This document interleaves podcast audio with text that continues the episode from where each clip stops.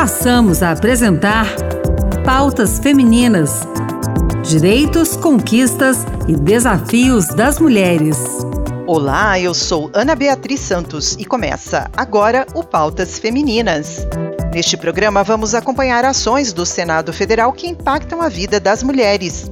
A pandemia de Covid atinge de forma mais perversa a camada mais pobre da população, onde as mulheres são as chefes de família. E o que acontece com as crianças que perdem seus responsáveis por conta da Covid? Esse assunto foi tema de audiência pública no Senado e o repórter Bruno Lourenço traz os detalhes. O Fundo de Amparo aos Órfãos da Covid surgiu de uma ideia do jornalista Valberto Maciel.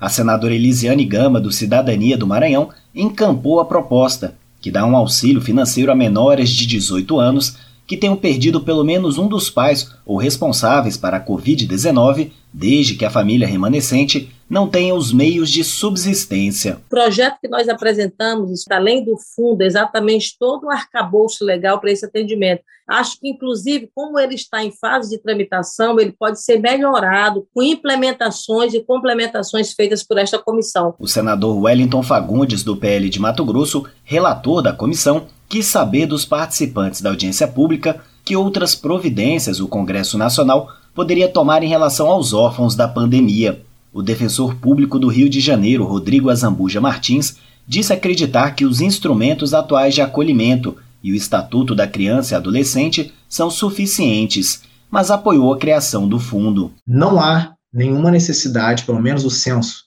que foi realizado no estado do Rio de Janeiro demonstra nenhuma necessidade de abreviar prazos de, de processos, além do já previsto no Estatuto da Criança e do Adolescente, com a justificativa de que a Covid-19 provocou inúmeros órfãos bilaterais e então há necessidade então de agilizar e correr com esses processos, muitas vezes violando os direitos da família natural, né, o que, é que muitas vezes acontece é, em relação a esses processos. Então não há necessidade disso. O promotor da Infância e da Juventude do Maranhão, Márcio Tadeu Silva Marques, lembrou ainda que as mortes de arrimos de família, não necessariamente os pais, mas avós ou bisavós, poderão trazer um impacto significativo na capacidade econômica de famílias no Nordeste.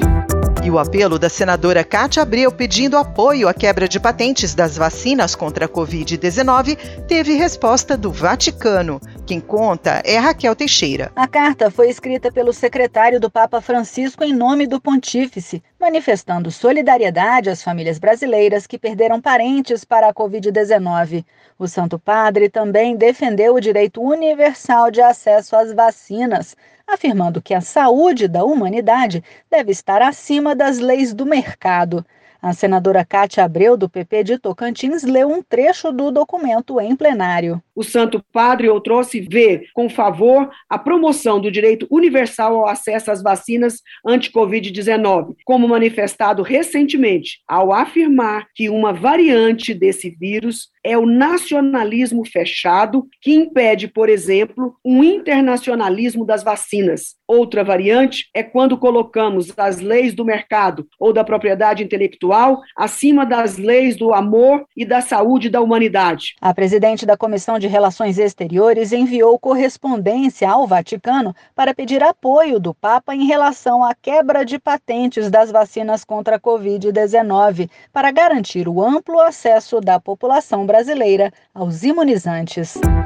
Um projeto do Senado sugere a criação de um memorial em homenagem às vítimas de Covid-19 no Brasil. Os profissionais de saúde que morreram no combate à doença terão lugar especial.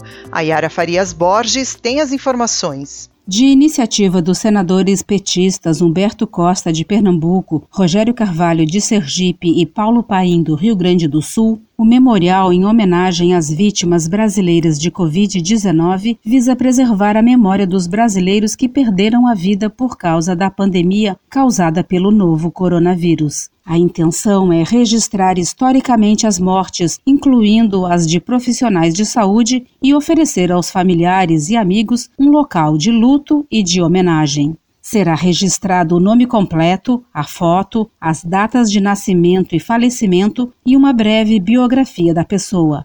No caso dos profissionais de saúde, constará ainda o nome da instituição onde atuou durante a pandemia. Para o senador Paulo Paim, os brasileiros mortos pela Covid-19 não podem ser esquecidos. Para que o país nunca mais se esqueça das milhares de pessoas que perderam a vida nesta pandemia. Preservar a memória dessas pessoas, registrar suas histórias, é o mínimo que podemos fazer. O memorial é um símbolo para que essa tragédia não seja jamais esquecida por todos nós brasileiros. Ao anunciar o projeto na Comissão Parlamentar de Inquérito da Pandemia, o senador Humberto Costa sugeriu que o colegiado assuma a proposta.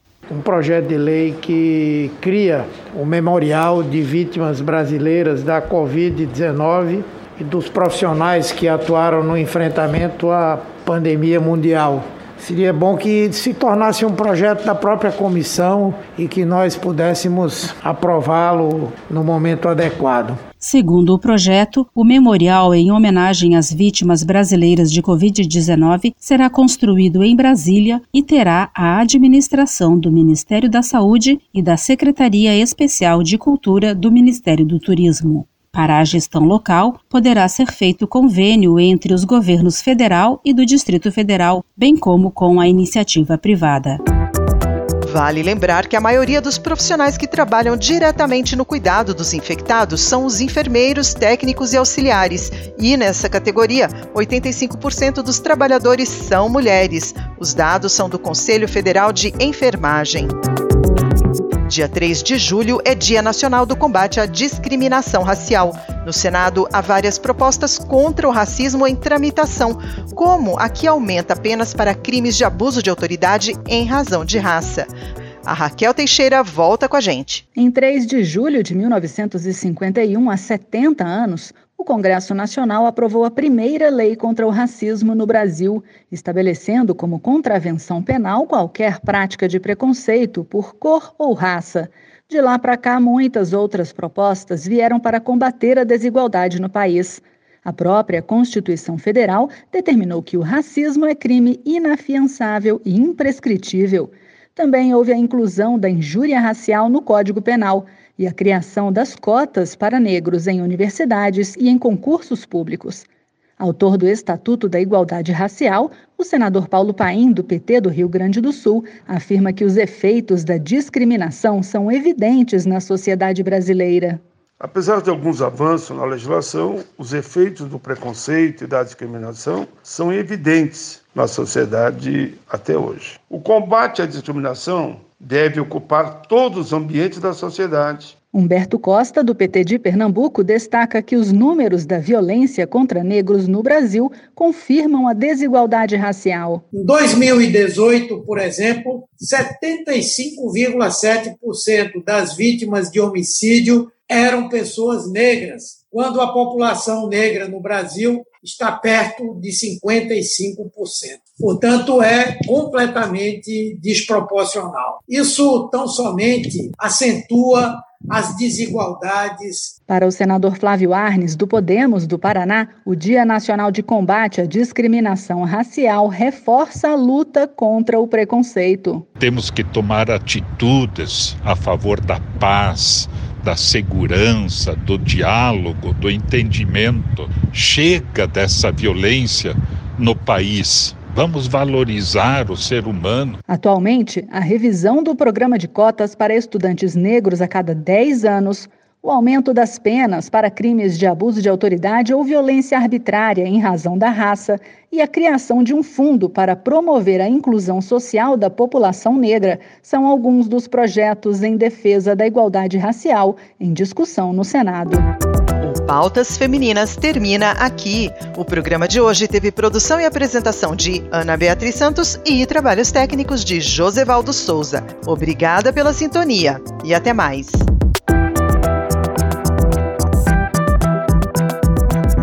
Acabamos de apresentar Pautas Femininas.